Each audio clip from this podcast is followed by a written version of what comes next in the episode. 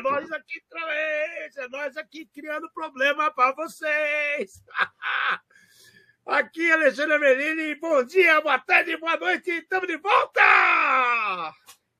Boa noite! Aqui Fernando Amati trazendo mais uma vez, mais uma semana, o programa feito por especialistas, trazendo os desafios do mundo digital e da segurança cibernética, numa linguagem clara, fácil, descontraída. Mas sempre, sempre, sem esquecer, aquela dosinha de polêmica e acidez. Boa noite!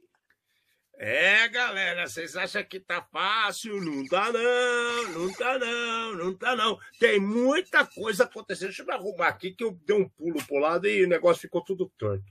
Problemas Vocês estão técnicos. bem? Problemas técnicos. Hã? Problemas técnicos. Não, problema, orelhices técnicas, né, cara? Orelhices técnicas, porque o cara aqui pôs o nome errado no programa e eu não estava conseguindo ativar, porque eu sou muito orelhudo. Mas é normal, mas é normal, não se assuste. Shit happens. Bom, galera, vamos lá. Vamos falar para vocês, dar uma geral. Hoje é dia 9 de junho, 9 de junho de 2022, né? Na última semana, a gente falou para vocês de várias coisas malucas que estavam ao redor do mundo e nos assustou. Né? Primeiro, vamos falar aquela máscara maluca que falava de, de realidade virtual que simulava sufocamento. A gente falou que absurdo. Né? O povo compra essas merdas. Tudo bem, é protótipo, mas tem nego inventando porcaria para vocês. Também falamos do, do Huawei e a ZT ter sido boicotado com 5G no Canadá. A gente falou dos problemas que aconteceram com os totens lá no, no- nos aeroportos do Rio de Janeiro, que começaram a passar um monte de filme pornô e ninguém sabia por quê. Né? Falamos também do, do, do Zero Day, falamos de problema de, de responsa- pessoal do querendo responsabilizar o banco, Banco Central querendo responsabilizar os bancos quando tiver fraudes, né, com, com relação a PIX, que ficou isso é, uma conta de laranja, conta de laranja, é. é, isso vai virar uma bagunça danada, né? Porque se a gente parar para pensar, as coisas não são tão simples quanto parece. Você jogar a responsabilidade dos outros é uma coisa, mas é aquela coisa, vai ter muita falação, muita coisa, vamos ver para onde que vai chegar esse negócio aí. Né? Então, são geral do que, que aconteceu. Não pensem que não mudou muito as coisas da semana para cá para essa, porque as coisas continuam a acontecer de forma destrambelhada. Mas antes da gente começar a falar das formas destrambelhadas e como acontece, vamos para a nossa super frase que nós descobrimos para essa semana para explicar tudo o que está acontecendo e a gente se resolver. Qual é a frase da semana aqui, Fernandão? Manda para nós. Nessa noite, ativistas sociais abduziram nossos servidores. Desde então, nós estamos usando máscaras protetoras e dessa maneira garantiremos que não ocorrerá novamente. Estou impressionado. Estou impressionado. Não, a combinação é perfeita, né? É máscara protetora porque resolve tudo, né? É ativista social porque tá agora na moda esse tipo de coisa. E abdução é só o que tá faltando. Então, cara, sabe o que, que me chama a atenção? É que a gente está falando da máscara aqui, falando da semana passada, e essas frases, para quem não sabe, a gente sorteia, né? E a gente fala ativistas sociais. Caramba, quem viu TV de ontem para hoje está acontecendo um monte de merda pro mundo, né? Nosso presidente está nos Estados Unidos, então os caras estão falando um monte, tem carrinho na rua andando, a Amazônia, a Amazônia. Engraçado, engraçado, né? Que quantos anos a gente já tem? Meio século? Bem, a Amazônia está lá, vai meio século que estão falando mal da Amazônia. É, tem muita grana naquele lugar, né? Por isso que está muita gente interessada, né, Fernando? Só pode ser, né, cara? Só pode. É, não param de falar de Amazônia, cara. Toda hora, toda hora. Mas vamos lá. Essa semana aqui, qual que é a coisa que a gente mais fala para o povo fazer, Fernando? O que, que a gente fala o tempo todo para as pessoas fazerem? Atualiza a máquina, atualiza a máquina, a máquina, atualiza, atualiza atualiza o software, atualiza o roteador, atualiza, o celular, máquina, atualiza o relógio. Exato, o tempo todo a gente falando isso. Pois é. Agora apareceu uma mensagem né? Essa semana aqui da ANAC, cara. Essa é legal porque é da ANAC, né? Então é a, a Agência Nacional de, Avia, de Aviação Civil. Então é sério, é um órgão sério pra caramba, né? E ela está recomendando atualizações do software do, do, dos Embraer e jets de primeira geração.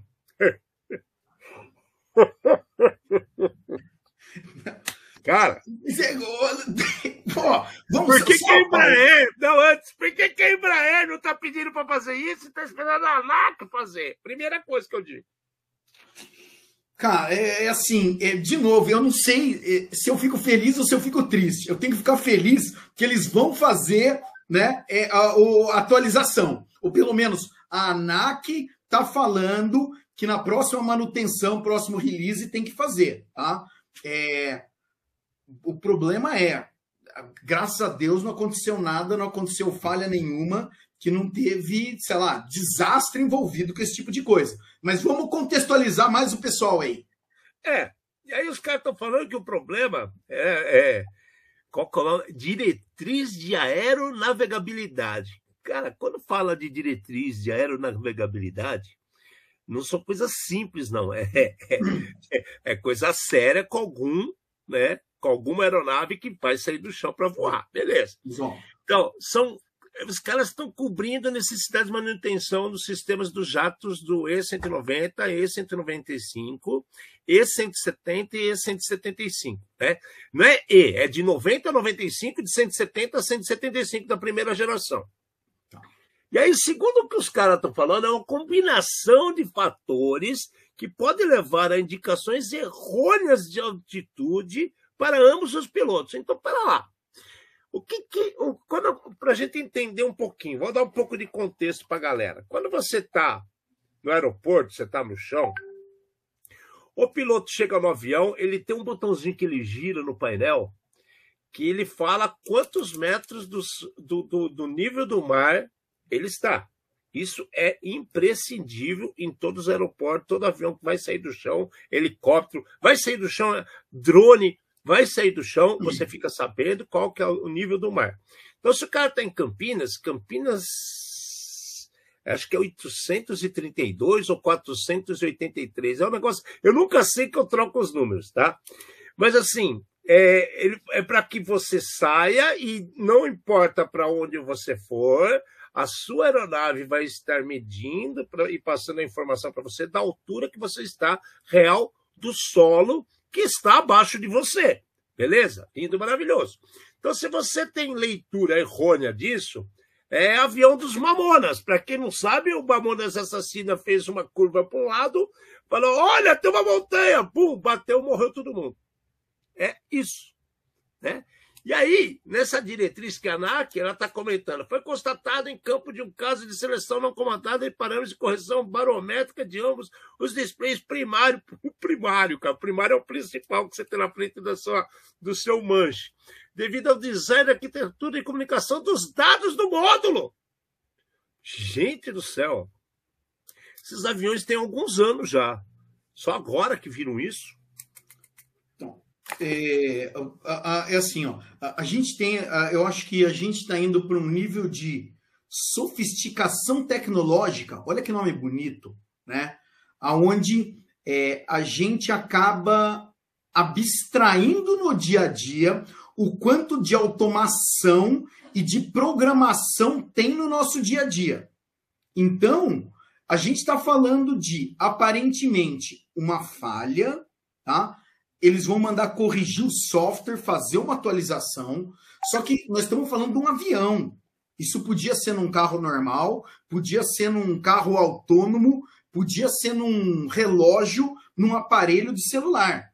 Só que quando a gente fala de um dispositivo desse tipo, né, de um avião, a pergunta que eu faço é: quem são os profissionais que programam essas coisas para o avião? Quem são essas empresas? É, eu tenho medo, eu tenho medo, porque a gente sabe, né, de experiência própria e vê no dia a dia que a gente tem pouco profissional é, qualificado para fazer programação segura, menos ainda programação em situações é, específicas como essa, né?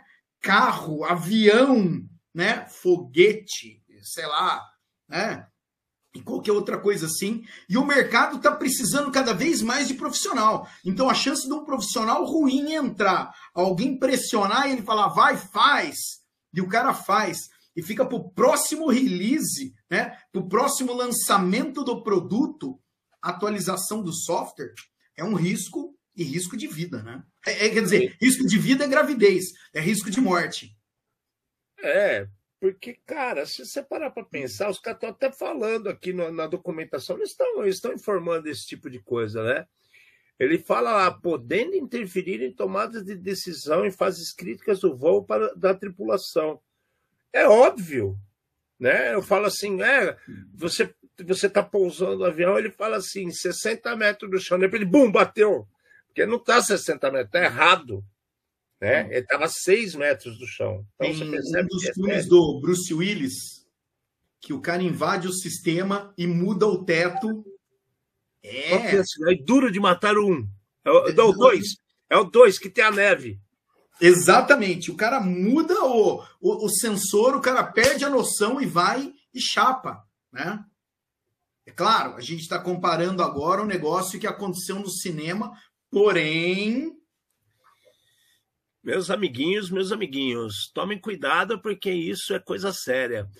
beleza, né? Eu achei legal os caras estão tá mandando arrumar, mas, de novo, eu acho que isso aqui devia partir não da ANAC, né? Não tinha que ter o documento da ANAC, tinha que ter o documento da Embraer, quem fabrica o avião.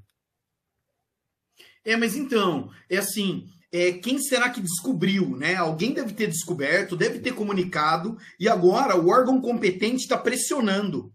Do mesmo jeito que o Banco Central está pressionando os bancos, o órgão competente está pressionando o fabricante para falar, atualiza isso daí. Significa que no próximo carteirinha de vacinação do, do avião, né? É, no negócio de manutenção, vai ter que constar uma linha lá, foi feita atualização do software também. É, cara, algo tem que ser feito, né? Do jeito que tá, não pode ficar. Bom, menos mal descobriram, né? Mas é, me, me assusta. E mais uma vez nós estamos prevendo o que acontece. No final do ano passado, nossas previsões, nós falamos de problemas com vários sistemas e, e devido às atualizações e velocidade de desenvolvimento das tecnologias, muita coisa poderia pegar gente de calça curta, né? Olha aí, mais uma. Mais uma. É, essa daí eu acho que é previsão garantida para o ano que vem também. Eu acho que não vai parar tão cedo, não. Mas, enfim, vamos, vamos tocar o barco e, e ver o que acontece. Que bom que, por um lado, que a ANAC está avisando, né? Depois a gente verifica se a Embraer. A Embraer é um órgão sério pra caramba, cara. Eu acho que os caras devem, devem ter avisado e, isso aqui é uma redundância ou, ou como ela tem o registro de todas as aeronaves, de repente a Embraer informa, para não ficar na mão do povão e criar tumulto, né? joga para a agência reguladora, a agência reguladora entra em contato com, os, com as pessoas que tem, depois publica, né? torna público, porque ela tem que mostrar que está trabalhando. Mas vamos, vamos dar tempo. Tomara que nenhum caia por aí, né? Deus me livre. É, a gente ri, mas é, é sério. Bom, continuando a nossa lenga-lenga dos problemas que acontecem por aí. Ransomware parando cidades. Nós já falamos, falamos da Costa Rica. Costa Rica, é. semana passada. Já falamos da Costa Rica, já falamos do que os russos, russos e ucranianos. E, e a Ucrânia estão sofrendo, né, com um lado atacando o outro. Já falamos de inúmeros, inúmeros né, comércios e fábricas pelo mundo que também estão sofrendo as coisas da guerra, porque existem hackers. Ah, eu vou, vou pegar a fábrica de pneu para não ter mais pneu para os veículos que estão invadindo meu país. Ah, eu vou parar de fazer aquele lugar de comida para não chegar mais comida para as tropas. Ativistas, ativistas é, é mais reativistas, devia chamar, né? Porque os reativistas, cutucou, eles estão re... ah, atacando, tocando terror. Bom, nessa, nessa pegada aí, né? Palermo, a cidade puta, velho, até parece que é piada, é piada pronta, né, cara? Palermo desligou todos os sistemas para parar com o cyberataque, né? Cara, acho que o cara leu o que aconteceu na Costa Rica. Começou a acontecer alguma coisa estranha para dizer: desliga tudo, mamamia, caço para cane, pau, desligar. Alexandre, é assim, ó. A quinta mais populosa cidade da Itália, 1,3 é. milhões de pessoas recebe 2,3 milhões de turistas por ano. Daí, assim, parou, ficou mais de três dias parado todos os sistemas, impactando tanto o turista quanto o cidadão. Os portais estavam todos parados, todos os portais. E daí começa a confusão, né? Cara, monitoramento deles é tudo feito por vídeo, ficou parado. A central da polícia, os serviços municipais. Parou a cidade, Sim. bicho. Parou. Mas oh, Aí... olha isso aqui, é, olha que legal, entendeu? Você, turista, que está indo lá viajar, você quer comprar um ticket para ir no museu, o site não funciona, então você não pode ir no museu. Né? Daí... Você quer ver o horário que vai sair o trem, não sabe. Não, não sabe, porque o sistema está fora. E daí quero... o mais legal, né? Você quer estacionar o carro, e você é um cidadão de bem, você quer comprar o ticket do parquímetro da Zona Azul, né? É, não tem o sistema. Então o pessoal não estava conseguindo entrar no centro histórico. Tudo isolado. Tudo isolado. O mais interessante, a notícia fala, né? A notícia é do dia 2, e ela fala assim: vamos manter vocês informados. Não tem atualização na notícia também. Então, eu não sei como é que está o estado lá, mas, de novo, está ficando frequente e nós não podemos nos acostumar com esse tipo de coisa. Costa Rica, é, Palermo agora, entendeu? Para onde vamos chegar? Caramba! Parabéns, Palermo. Mas então, é assim, de novo, o que a gente vê, que eu acho que é, existe, existe a síndrome do vira-lata, né? A gente é. vê as coisas acontecendo aqui no Brasil e a gente fala: ó, oh, aconteceu com o Ministério da Saúde, ó, oh, nós somos ruins e tudo mais. O que a gente está mostrando aqui agora é uma situação que está acontecendo no mundo inteiro. Então, Itália está na Europa. Você podia falar, nossa, né? É uma cidade europeia, primeiro mundo. Tá? Exato. De novo, entendeu? Então, é no mundo inteiro. Não adianta a gente ficar com síndrome do vira-lata e falar, ó, oh, o Brasil é ruim. Não, tá? Existem problemas aqui que a gente sabe que a gente comenta e que sim a gente aponta o dedo. Porém, a gente está vendo problema acontecer no resto do mundo. Né? É, eles não sabiam se era ataque de negação de serviço ou se era ransomware que tinha invadido as coisas. Até o momento da, da matéria, né? e até hoje na matéria que eu, que eu li. Eu vou é... além. Os caras os cara já entraram em pânico e saíram desligando as coisas, cara. Então, mas então, é assim, na hora do desespero, eu acho que toda ação é válida. Porém, se aconteceu alguma coisa, tá? É, deve ter tido omissão de alguém, talvez do governo que não investiu corretamente. Aqui não, no Brasil, a gente está, infelizmente, acostumado a ver esse tipo de coisa. Na Europa, e país que vive de turismo, entendeu? É bizarro esse tipo de coisa. Costa Rica vive de turismo. Bizarro, entendeu? O investimento, é, de novo, é, senhores governantes, tá? É, contratem gente competente, tá? Em vez de contratar o show do sertanejo preferido, tá? E pagar milhões, porque, o, infelizmente, o povo prefere, em vez de saneamento básico, show do seu sertanejo, né? É, às vezes vale a pena escutar. É, às vezes eu acho que vale a pena fazer o certo. Buzina para ele também. Vou dar um detalhe para vocês que pouca gente sabe. Essa semana aqui, para priorar é, e aí, de repente, eu pode até tentar explicar, a gente precisaria entender se aconteceu em outros locais na, na, na Itália. Mas teve, teve eleição, cara. Teve ah, então por isso o pessoal está comentando de possível ataque de negação de serviço, porque mais uma vez pode ser os ativistas. Reativistas! Está tendo eleição do referendo novo na Itália e termina amanhã, até dia 10. Então, entre 1 e 10. Pensa assim, começa dia 1, os caras começam a planejar o ataque, dia 3, 4 começa já estourar o problema, e está no ápice agora, então, né? A gente precisa ver. Bobear tem outras cidades que também foram. É, né? Mas Pode então, ter é assim, sido atacado e não teve sucesso, mas tiveram sucesso em Palermo. E aí Vamos lá.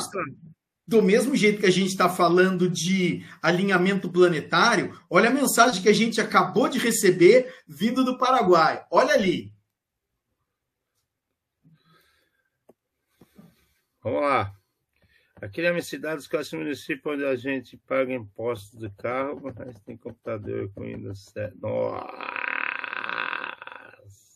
Exatamente. Nossa. No Paraguai, as prefeituras usando o Windows 7. Nós já comentamos aqui no programa, tá?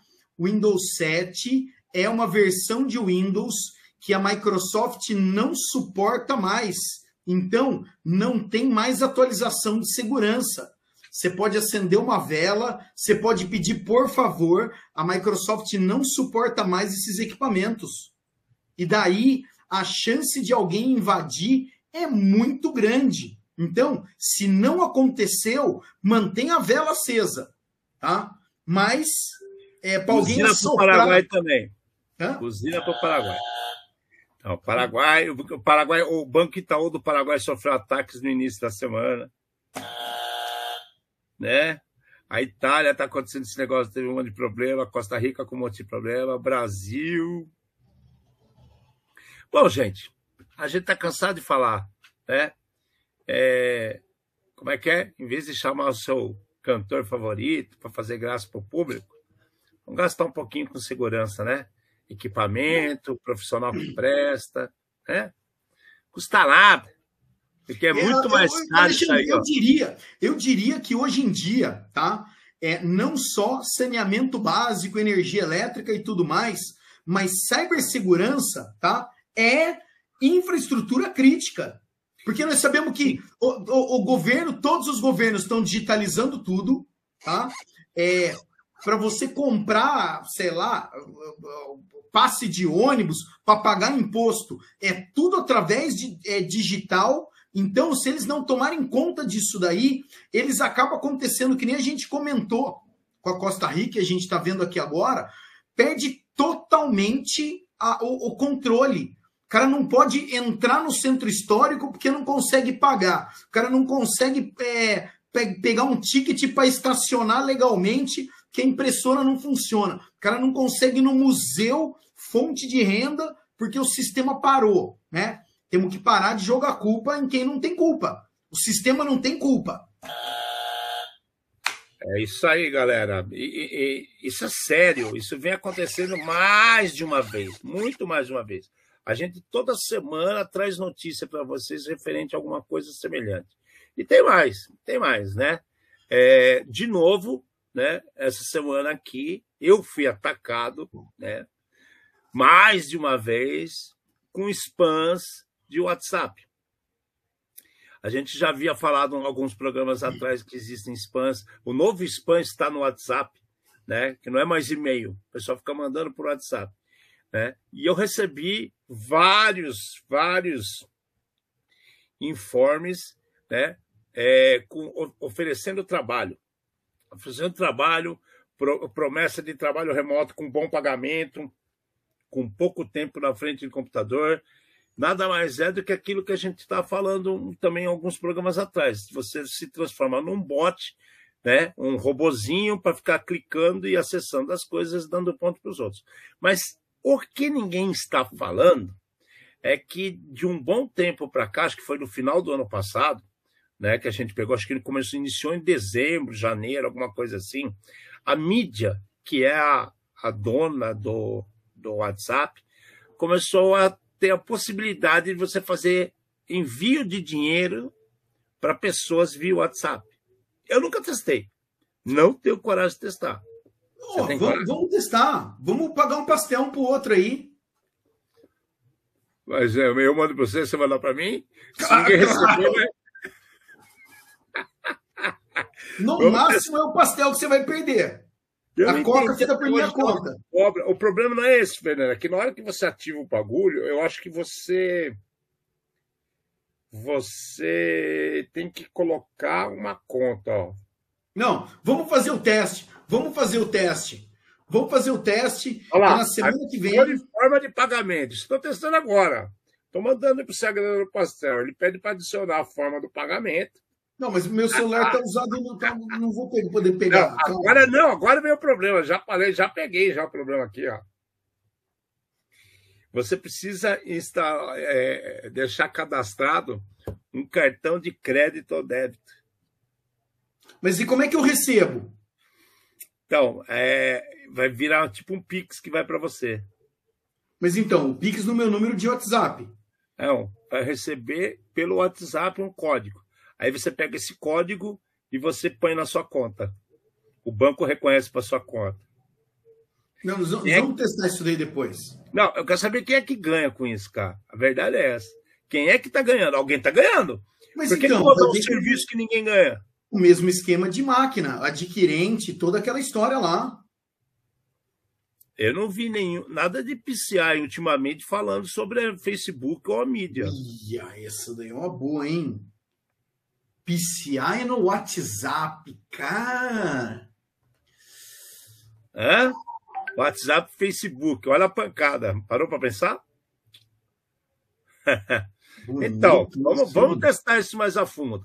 Mas eh, já está acontecendo, tá? Muita gente recebendo spam, dizendo que tem um serviço muito fácil, muito barato para você colocar dados. Então, são vários golpes juntos. A pessoa tenta pegar seus dados, a pessoa tenta pegar é, é, o seu clique, né? Você acessando informações de outros lugares, e ainda tem essa coisa a mais que estão forçando você a, a fazer transações de valores através do WhatsApp. Então, cuidado. O que a gente fala é sempre assim, né? Cautela, canja de galinha não faz mal para ninguém, não é mesmo, Fernando? É só seguir a premissa Fiquem espertos, não saiam clicando qualquer coisa e vamos em frente. Beleza? Tem mais alguma Alexandre, coisa? Alexandre, é. os pagamentos do WhatsApp Pay são certificados PCI DSS 3.2, tá? Sério. Então, tem, tem matéria no PCI, no, no WhatsApp falando isso daí. Vamos ler depois, com calma. Tá vendo? Aí tem, né? Aí tem. É, isso daí veio junto, cara. A gente até tem que prestar, podemos até falar mais detalhado na próxima semana, mas isso vem junto com o Facebook, Facebook Business. Que os caras estão fazendo. Inclusive, tem uma mulher atrás de mim no Facebook, até não poder mais, por causa do site do, das coisas sobre rodas, do, também do, do, do, negócio de carro do V8. Então a gente está tentando ver, só que não, por enquanto é tudo especulação. Então tem que ver direitinho para saber onde que vai parar essa história. Estamos jogando a isca, vamos ver que peixe que a gente vai pegar. Né? A verdade é essa. Bom, tocando o barco, outra notícia, que eu achei legal essa notícia aqui. Não sei se você tinha esquecido dela, Fernanda, mas. Esqueci. Essa notícia é muito legal, cara. É... Vamos dar uma geral para vocês entenderem. As redes de computadores ela não é simplesmente um negócio que não tem fim. Tem fim, sim. Né? Tem limitações, sim. Então, todo mundo é elencado em cima de números de IPs. Né? E esses elencado IPs, é uma palavra bonita que você usou, elencado. É elencado com números de IPs. Então, você vai ter seu endereço, formado por octetos. Bonito falar essas coisas, não, né? Não, não, não, para. Não, é, é, muito complicado. Não, você tem que explicar de novo. Você tem que explicar para mim, entendeu? Tá, explicar assim, para a avó, para minha avó. É, então, é. avó, o negócio é o seguinte. Eu tenho endereço, só que esse endereço eu não posso pôr só a rua. Então eu ponho três numerinhos para identificar o. Quatro. É, Quatro números. Calma. Três numerinhos para me explicar como se fosse o, o país, depois mais três numerinhos para falar qual que é o estado, mais três numerinhos para falar qual que é a cidade e outros três numerinhos para explicar qual que é o bairro que a senhora mora. Né? Ah, Melhorou? Gostei, gostei, gostei, Melhorou? gostei. Então, assim, juntando esses quatro conjuntos de três numerinhos que variam de 0 a 2, 5, 5, certo? Você faz uma pancada de eh, combinações que são vários endereços espalhados pelo mundo. Beleza. E aí as pessoas compram grupos desses endereços para colocar as coisas deles. Então, isso estava sendo utilizado há anos. Vamos lá. Para contextualizar as pessoas, é assim, é. por mais que a gente use nomes, então a gente fala lá, sei lá, www é, headzonearea.com, www, nome do seu banco favorito.com.br. É, a comunicação é feita por esses endereços, igual o Alexandre explicou. Quem é que possui esses endereços? Tá? É, esses endereços existem os endereços que são os públicos, existem os endereços que são os particulares. Os endereços públicos, quem é que tem? São os grandes provedores. Então, é, aqui no Brasil, a Embratel, a Telefônica, né? os provedores de telefonia é, celular, todos eles foram num determinado órgão e falaram assim: olha, eu preciso porque eu vou prover serviço, tá? Tem aí para me oferecer? Tem. Por quê? Porque cada vez que você vai navegar, você tem que usar um endereço desse tipo, né? E daí chegou uma hora que os endereços, né? Como o Alexandre falou, existe uma quantidade limitada, é, existe um, um, vamos dizer assim, um pedaço que foi designado para o Brasil, assim como tem outros pedaços ao redor do mundo, e é assim que eles sabem da onde você está vindo, da onde você está navegando, tá? Ou para te dar acesso ou para te bloquear. E daí o que acontece? Algumas empresas, tá? Algumas empresas, eu digo até que empresas pequenas, falaram assim: nossa, vamos chegar para a Embratel, que tem esses IPs, ou para a instituição que seja, e vamos pedir um monte que talvez no futuro a gente vai usar. E daí eles acabaram acumulando vários endereços, várias empresas, não somente Brasil, estou dando um exemplo de Brasil, efetivamente, né? E agora né, acabaram esses endereços. Tá? A gente está falando do que a gente é, conhece como IP versão 4, IPv4, que, como nós falamos, são quatro pedaços de coisa. São, são endereços que a gente chama de 32 bits, certo? Hum. Então a gente tem uma pancada, um espaço grande desses endereços, só que como muita gente comprou um monte no início, e ainda mesmo depois do início, porque tem gente que compra sem saber, compra um monte, sem saber o poder que isso representa e o tamanho que isso representa, começou a diminuir a quantidade de possibilidades de você oferecer esses endereços. Então, esse IP versão 4 estava acabando e eles criaram o IP versão 6. Há muito tempo há muito tempo. E, só que esse não pegou, não é que não pegou. Eu não sei se é porque é mal divulgado, eu não sei porque se as pessoas não sabem utilizar, né? Por muito, assim, ele permite uma coisa, assim, várias outras coisas que o IP versão 4 não tem, né? Então, o que que acontece? Com a lentidão de crescimento de, das, das pessoas se adaptarem a esse IPv versão 6, né? E, e, essa quantidade absurda que foi distribuída dos IP versão 4, o pessoal falou assim: ó, já que o negócio está muito lento, vamos fazer o seguinte: vamos fazer uma revalidação do que foi distribuído do IP versão 4, pegar de volta para poder redistribuir. É uma, é uma atitude ousada, eu diria, Fernanda, porque assim, é, é como vamos falar assim, o é um movimento sem IP. Uh, mas então, é assim. Não, é legal porque é, é, é, vamos semelhar as coisas. O cara tem um monte de latifúndio e tem um monte de gente querendo terra. E aí o povo começa a invadir. Aqui ninguém está invadindo. Só que o, o, povo chegou e falou assim: não, para, você está com muito. Vamos dividir. É louco isso aí, cara. Me, mesmo tendo outras é, possibilidades tecnológicas, vamos dizer assim, né?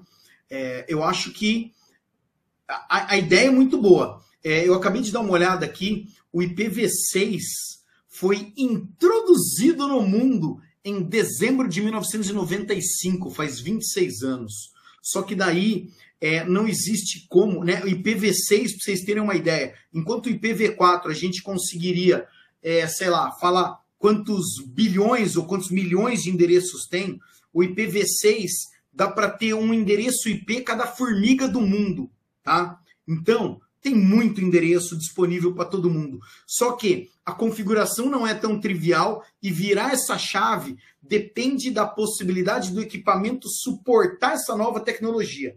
Então não é tão simples, tá? Você conseguir mudar tudo isso do dia para a noite. Você apagar um lado e acender o outro e a gente continua convivendo com os dois. Porém, sim, super ousadia, é, mas super interessante. Você não está usando, vamos dar para quem precisa. Muito louco isso daí. Sabe o que eu acho muito bacana também? É, é o que esse ponto que você falou de equipamento, eu acho que é o maior, a maior barreira para o IPv6. Porque o que acontece, cara, é você montar a estrutura de rede de uma grande companhia, de uma cidade, de um, de um órgão público, de um país, é super complexo. A gente está batendo bastante coisas de rede essa, esse programa, porque a gente tem uma, uma, uma surpresinha no final aí para vocês verem. Mas, assim, é interessantíssimo isso. É interessantíssimo, porque você pega uma empresa grande, você investe milhões, que não é barato, para montar sua rede em cima de IP versão 4.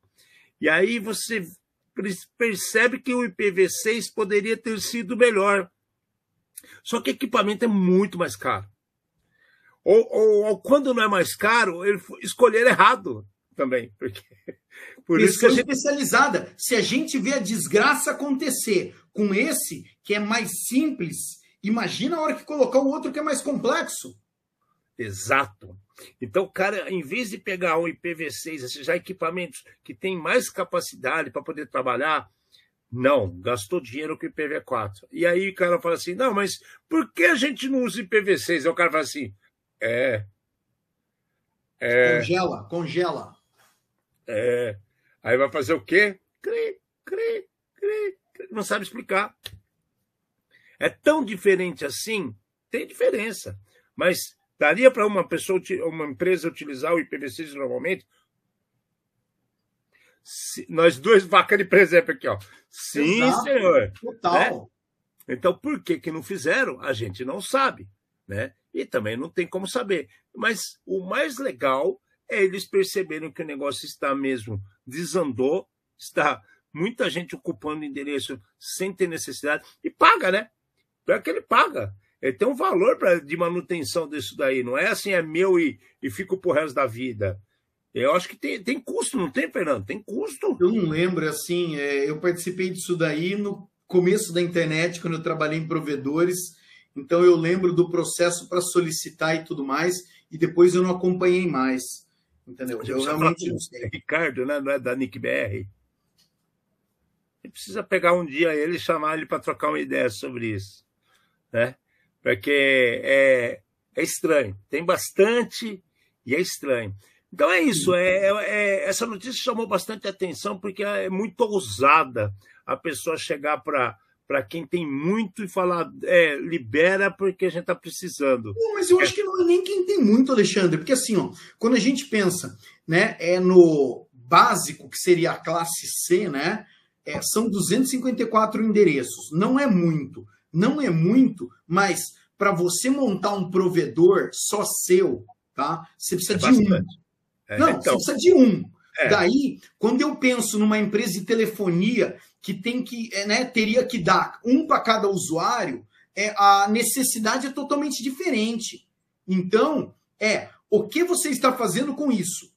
Tá? Empresa A. Tá? Ah, mas eu tenho mil pessoas trabalhando para mim essas mil pessoas vão usar um outro tipo de endereço, tá? E esse endereço público, com um, dois, quatro no máximo, você sobrevive. Cara, quantas empresas a gente está acostumado a ver que tem lá 300 mil, 200 mil endereços e aí você vai verificar a rede do cara, ele tem 10 servidores. O cara não sabe nada, é exato. Então é, é a falta de profissional competente de infraestrutura em rede. É isso que a gente está falando. Verdade. Bom, é, é, legal. Vamos acompanhar, porque essa notícia achei bem bacana e, e essa me interessou. Lembrei dela, falei, uh, tem essa aqui, vamos falar Sim. disso que é legal. Bom, voltando à nossa querida guerra dos tomadores de vodka, isso é de todos, né? Porque cara que está lá na Ucrânia também toma vodka. Toma, toma bastante vodka. E, e russo sendo russo, tem as coisas que começam a acontecer. Começou a aparecer os valores que a Rússia está gastando com VPN. Né? Ah, mas por que, que VPN? Porque os caras estão sem, sem rede, cara. Eles não têm internet para ficar ali usando. Eles têm coisas focadas para guerra. Vamos e tem lá. outras sendo atacadas. Pra e aí eles estão tá bloqueados pelo resto do mundo. Pode falar. Volta, volta, volta. Para quem não está familiarizado, VPN. O que é uma VPN? VPN é uma rede privada virtual. O que acontece? Eu usando um serviço desse, estando aqui no Brasil, vai aparecer para. É como se eu tivesse em outro país qualquer. Em alguns serviços me permitem escolher qual país que eu quero, abre aspas, aparecer. E é como se eu tivesse dentro do buraco de minhoca aqui do Brasil e eu fosse aparecer lá nos Estados Unidos. A ideia é essa daí, só que digital. E daí, como a Rússia está sendo bloqueada, né? Tem a Rússia tá sanções tá... em cima de sanções, em cima de Não. sanções, em cima de sanções. Mas é o mais engraçado é que ao mesmo tempo que ela está bloqueando, como a gente viu no começo, né, no começo da guerra, a gente tentou acessar os sites da Rússia e estava tudo bloqueado para brasileiro, né? eles estavam bloqueando, mas eles também, por causa da guerra, estão sendo bloqueados, sofrendo esse tipo de. Como a gente contextualizou, que coisa fofa, né? Na notícia anterior, os endereços IPs eles são regionalizados. Então, a pessoa chega lá e fala: não quero que a Rússia acesse meus dados. Puf, ele aperta o botão lá e quem é da Rússia não pode mais ver aquele conteúdo independente do tipo de conteúdo. Se é usando... compra, se é filme, se é remédio, é. não interessa. E daí, usando esse serviço de VPN, tá? O russo ele consegue aparecer, né, é, virtualmente em um outro país e consumir aquele é, conteúdo que ele está querendo. E daí a gente volta aqui, né, falando que os cidadãos estão gastando milhões de rubros. Mais de 800 milhões. Quanto que dá isso daqui? Em reais, 61 milhões de reais. Tá? Só que é o seguinte, só com 236 contratos novos. Porque é caro, cara. É caro. Os caras estão comprando mais caro do russo. O cara fala assim: quanto custa essa VPN? Ah, eu vou pagar é, 50, 100 dólares por mês. 150 anos, sei lá. Só que agora, meu amigo, você é russo. Para você é mais caro. É, isso daí é, é que todo mundo tá, tá correndo risco, né? O provedor tá correndo risco também de ser bloqueado, de ser, ser imposto bloqueado. algum tipo de sanção nele. Entendeu? Isso aí são 236 contratos só de agora, de, do final de fevereiro para cá, do início da guerra para cá. Aí você fala, pô, mas 236 contratos é pouco. Não é isso.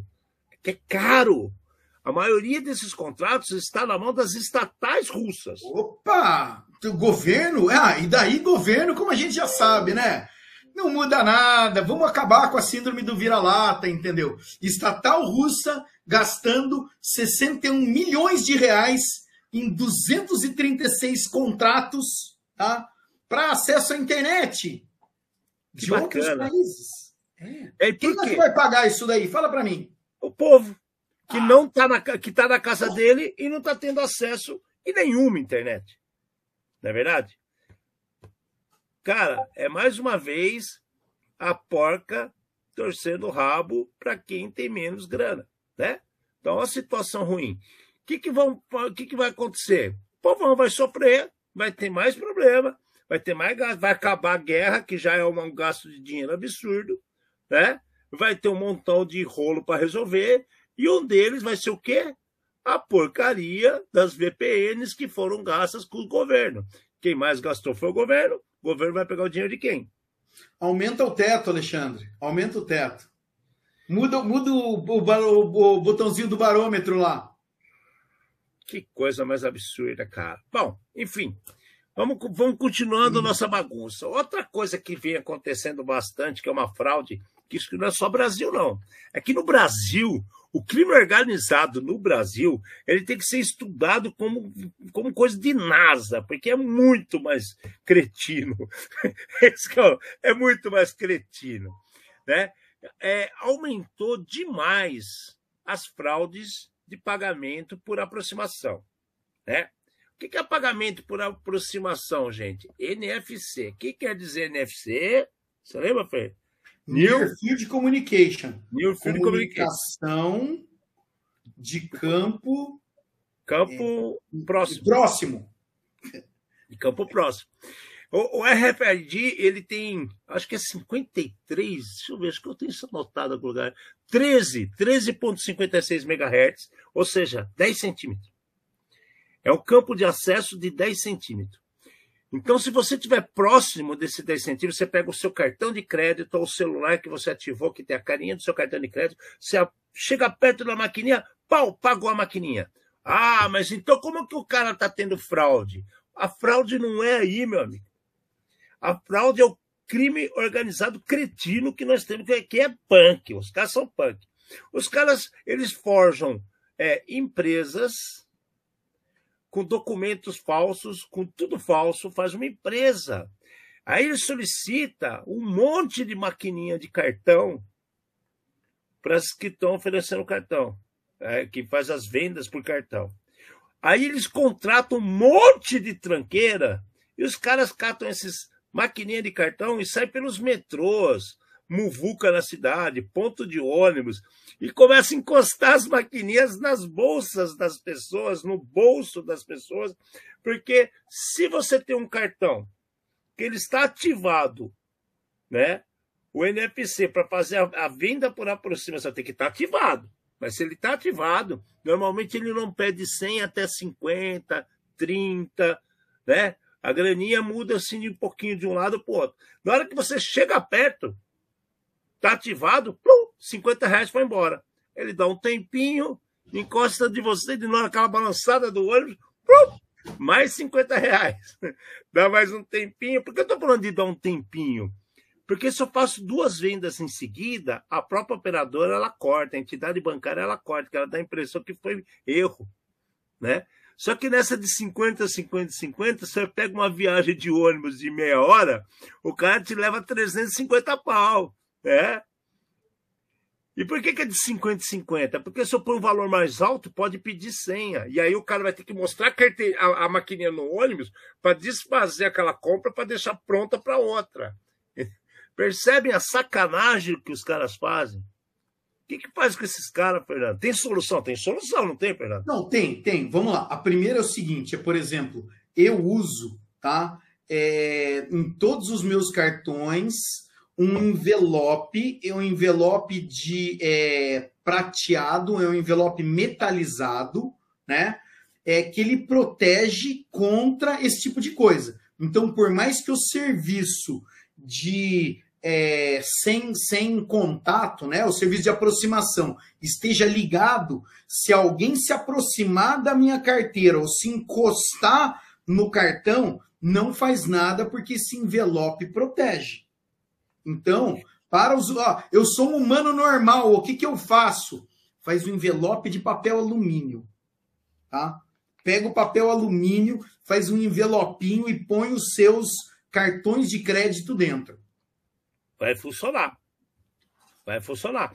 E é assim, se você não tem o papel alumínio, se você não foi. Onde você compra esse envelopinho? Você compra nessas lojas de internet, vem da China, vem da esquina. Empresa... Eu comprei do Mercado Livre, eu não sei nem qual foi o, o vendedor, né? Mas eu acabei comprando e acabou virando febre para vários, sei lá, parentes e amigos que viram, acharam a ideia super interessante.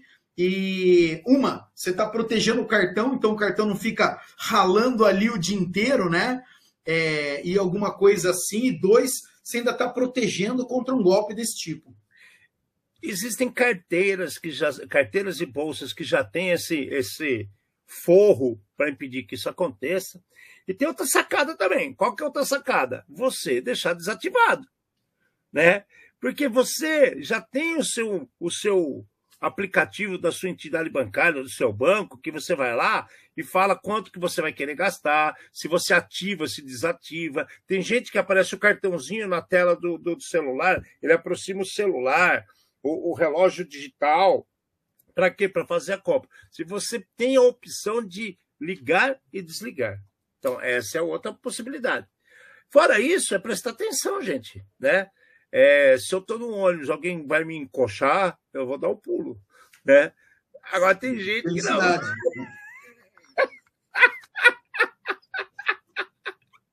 Acho que o negócio tá bacana, né? E aí, pronto, ah, que o ônibus tá cheio, pronto, o cara tá só tirando dinheiro da sua conta. É. E sem prazer. Isso que é a pior parte. É o sem prazer. Ah, existe, existe segurança além do cartãozinho para ser utilizado, Fernando? Cara, eu realmente não sei. Assim, é, antigamente eu acho que. É, antigamente não. É, foi o que você falou. Os valores baixos eles acabam passando. Mas eu acho que conforme você começa a usar isso daí, as empresas de cartão elas começam a ver que o seu perfil vai aumentando e começa a liberar mais crédito para você gastar dessa maneira. Então você pode fazer uma compra de supermercado, gastar, sei lá, 300 reais e passar o cartão por aproximação e ele aceitar. Porque e podia ser é, uma fraude de 300 de uma pancada só, entendeu? É, cara, é assim, hum na teoria, existem várias camadas de segurança que, que podem te proteger. Aquilo que já falamos uma aqui, se o cara aparece duas, três compras na sequência, muito próxima, o banco não reconhece. O banco ele pede a senha se for um valor maior que o normal, né? É, é ele tenta colocar algumas, alguns aplicativos tenta colocar é, protocolos de segurança para validar que você é você, sua conta é você mesmo, tá? Mas cara, a grande sacada do Near Field Communication, traduzindo, né? Que nós falamos que é o, o, o comunicação de campo próximo, né? A grande sacada é essa. É você fazer muito rápido, porque dá em pouco espaço. Ninguém ia imaginar na capacidade humana da sacanagem do crime organizado, de um lazarento arrumar a maquininha e sair colando com os caras por aí, velho. Isso é surreal, cara. Não, exato. E daí, assim, é, tem algumas empresas estão abolindo a maquininha e estão fazendo a maquininha virtual direto no celular. Tá? Então, é, de novo, o risco continua. Se você tiver a possibilidade de colocar a peça senha sempre, tá? A hora você encosta o cartão, ele lê a primeira parte que ele precisa ler, e daí ele vai precisar da validação via senha para sua compra ser efetuada.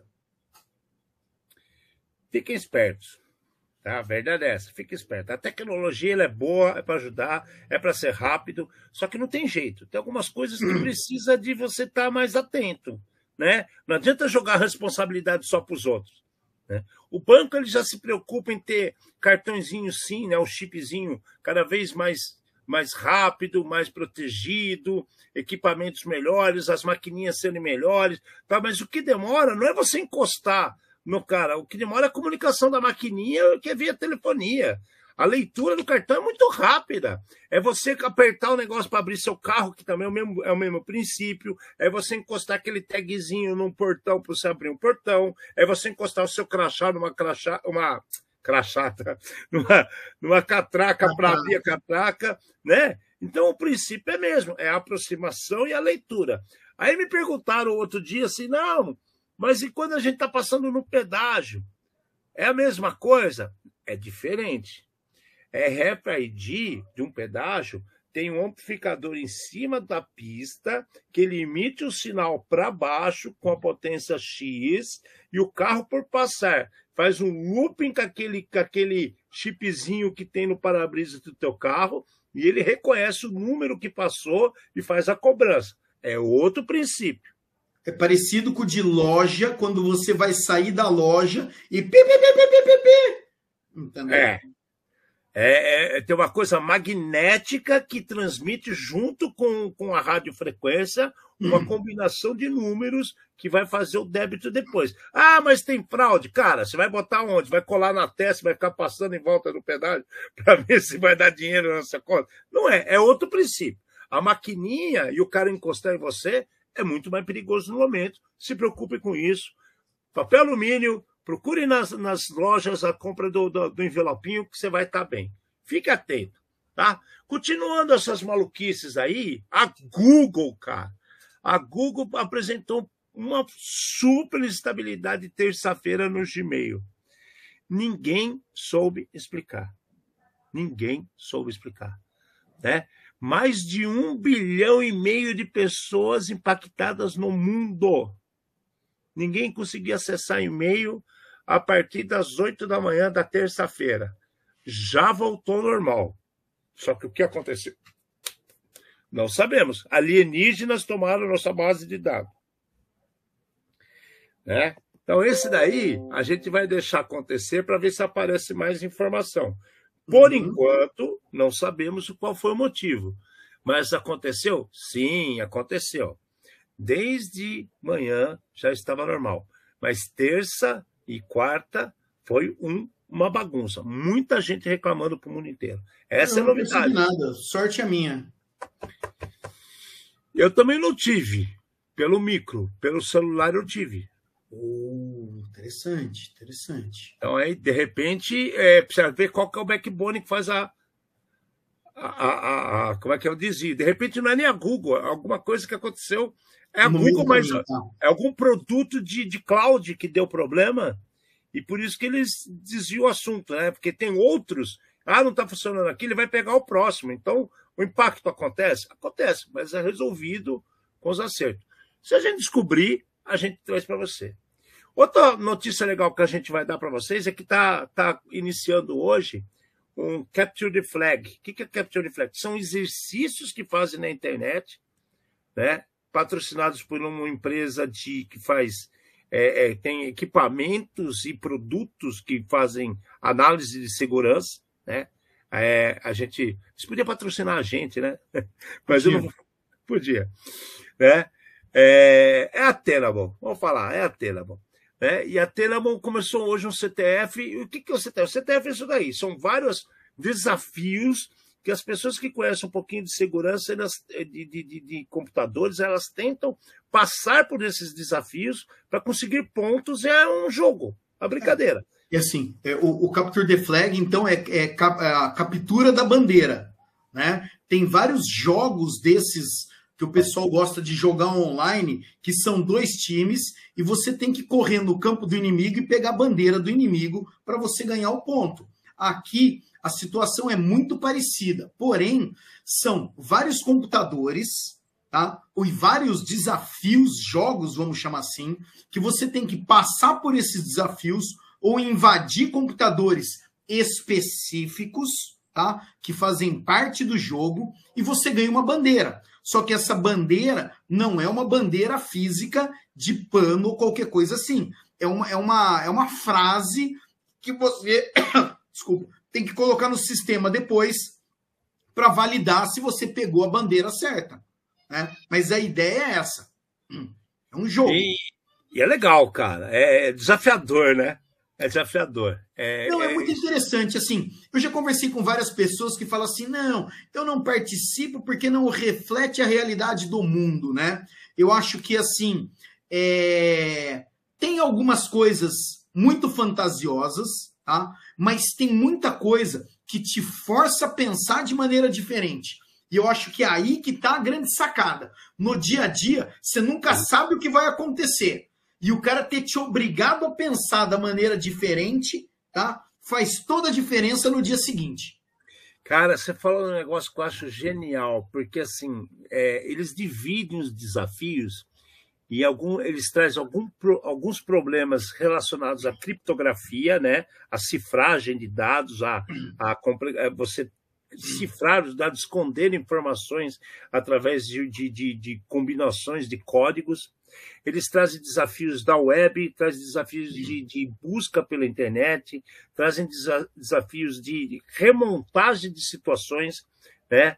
E que você tem uma coisa estragada que você tem que melhorar resolver para conseguir achar a informação. Outras são de forense, que você tem dados que ocorreram e você tem que buscar da onde provieram aqueles dados, envolve vários conhecimentos. Eles envolvem conhecimentos de, de, de como eu falei mesmo, da própria criptografia, de técnicas, de, de equipamentos. É muito legal. Por isso que eu acho que vale a pena. E o mais legal é isso, é manter ativo na cabeça as possibilidades e fazer você pensar fora da caixa, pensar diferente. E, e tem é, vários níveis, né? Os desafios de diversos níveis. Tem o fácil, tem o médio, tem o difícil, tá? É, é, é praticado em grupos. Você pode sozinho? Pode, é muito mais complicado, tá? Mas eu acho que vale a pena olhar, vale a pena ver, vale a pena conhecer esse tipo de coisa. Eu acho muito legal. Existem sites também que oferecem é, o tempo, o ano todo, desafios para você melhorar o conhecimento ou, ou desenvolver é, é, a curiosidade, né? porque nada mais, mais é do que você pôr em prática ah, coisas que você conhece através da sua curiosidade. Isso é muito legal. E para fechar o programa de hoje, gente, a gente vai fazer um negócio, uma homenagenzinha aqui que eu acho muito válida. É, é uma pessoa que eu tive o prazer de conhecer, o Fernando também teve o prazer de conhecer. Eu fiquei sabendo da, da morte dessa pessoa e, pô, eu fiquei triste no dia e e, ao mesmo tempo, eu acho que, que, que poderia ter feito mais e não fiz. Sabe que você deu aquela coisa assim, pô, esse cara vai fazer falta. É, você pensa, mas também não fez nada. E, e, fiquei triste e ao mesmo tempo esqueci. E, e um negócio muito legal né, é, é, que várias, várias tribos, várias religiões do mundo falam que você nunca morre de verdade enquanto você for lembrado. Né? E, e, aí eu vi uma homenagem feita pelo, pelo, pelo pessoal da CGI BR e da NIC BR, até comentamos aqui hoje, porque nós falamos bastante de rede no programa de hoje.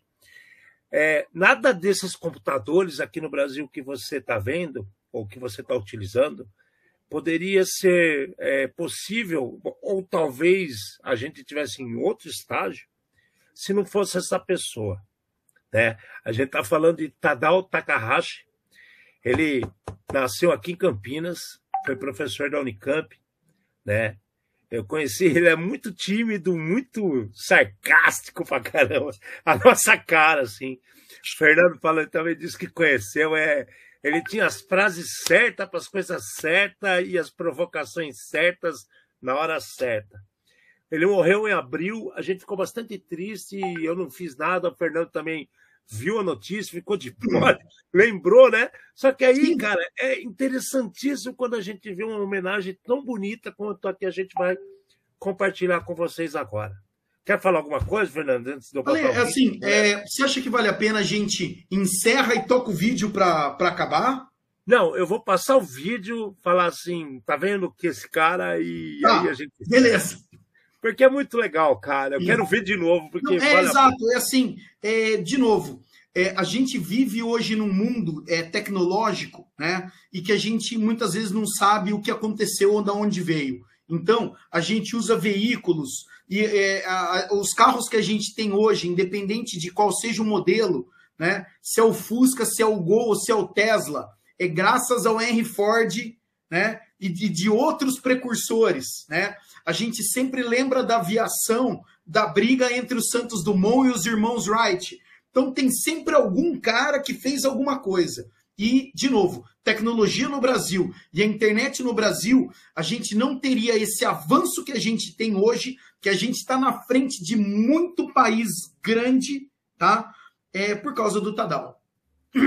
Então vamos, vamos assistir o vídeo junto aí de novo e na sequência a gente termina o programa, gente. Espero que vocês gostem bastante, porque é, é, é muito recompensador. É verdade que a internet é um esforço coletivo, uma máquina de comunicação construída por milhares de pessoas. Mas é verdade também que algumas dessas pessoas tiveram um papel muito mais importante que todo o resto. Ainda que você conheça um ou outro, existe gente fundamental para o sucesso da internet no Brasil, com o qual nem mesmo gente que trabalha há décadas com tecnologia está familiarizado. Em abril, um desses pilares morreu. Se hoje você e dezenas de milhões de brasileiros usam a internet diariamente, é por culpa de Eduardo Tadal Takahashi.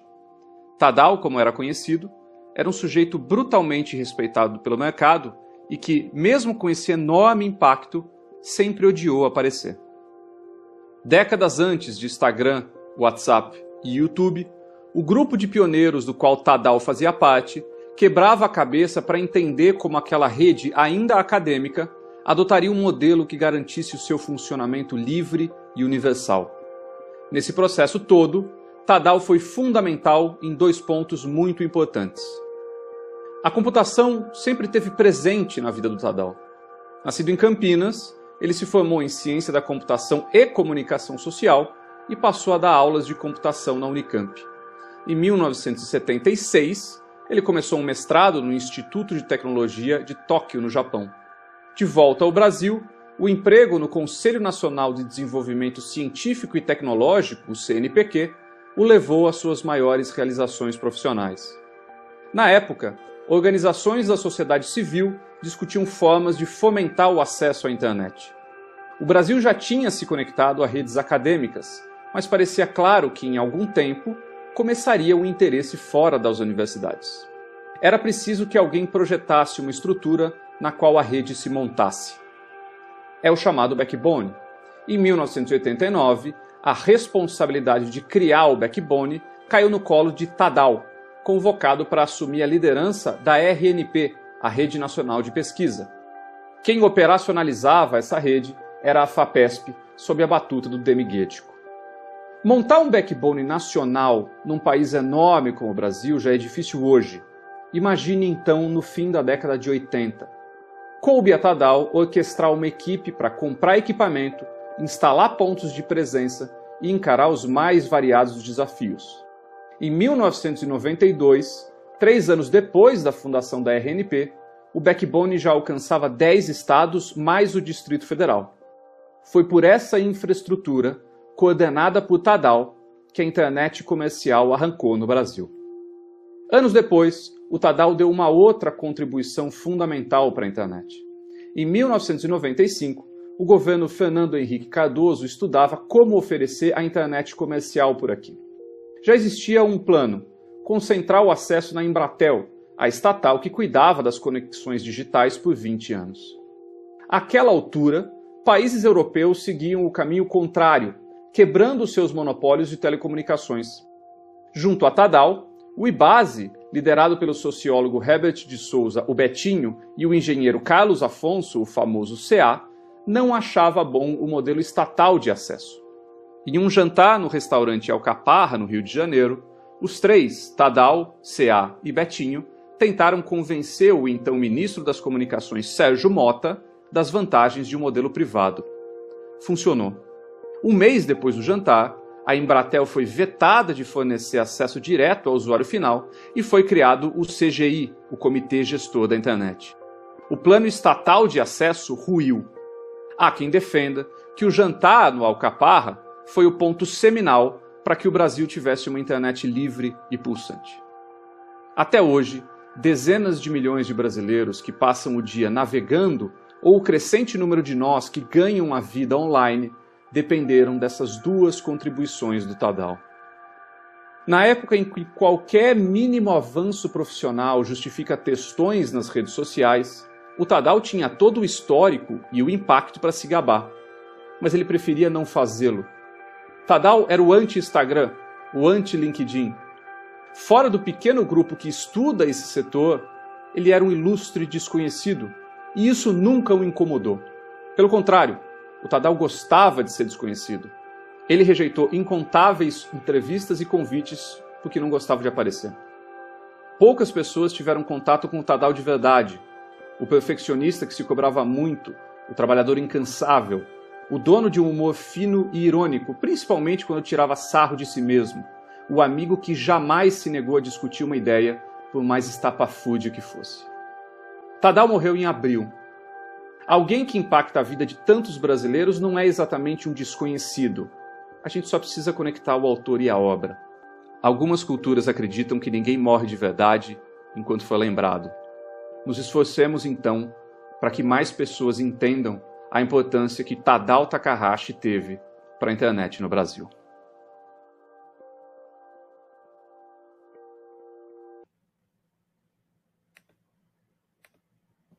Sensacional. Tá? Só digo isso, é sensacional. É. Esse cara é faz falta. Tem uma história linda. Nunca fiz questão de aparecer. tá aí. Senão a gente não estaria aqui agora falando com vocês. Ah, e assim, o, o, mais legal é que hoje, né? É, é, eu achei que a pauta estava pequena. A hora que eu joguei para sua mão, é, teve um monte de coisa que a gente já tinha conversado durante a semana. Apareceu mais essa e a gente falou um monte de endereço IP, falamos um monte de internet, backbone e tudo mais. É, talvez a coincidência não exista e, e foi isso que aconteceu hoje.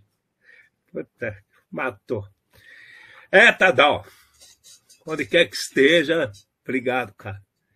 E mais legal ainda, esse pessoal que fizeram aí do CGI, do Nick BR, ter feito esse essa narrativa aí, né? Que foi o, o Carlos Afonso, foi o CA, né? Você é um dos caras que tá falando aí. Tem nem o que falar, cara. É, agradecer, agradecer, agradecer. E eu tenho prazer, né? Você também, eu tenho certeza disso, a gente trazer esse conhecimento para a galera. É isso. O programa está aí. Eu quero uma ótima semana para todo mundo. Muita coisa boa. Tá? Que tenha problema também, porque com problema que a gente faz nosso programa. e aí, até semana que vem. Alexandre Menini, tô aqui. Grande abraço! E eu aqui, Fernando Amati, mais uma vez trouxemos para vocês mais um programa feito por especialistas com os desafios do mundo digital e da segurança cibernética, através dessa linguagem fácil, clara, divertida, acessível, sem esquecer a dose de polêmica, acidez e ironia.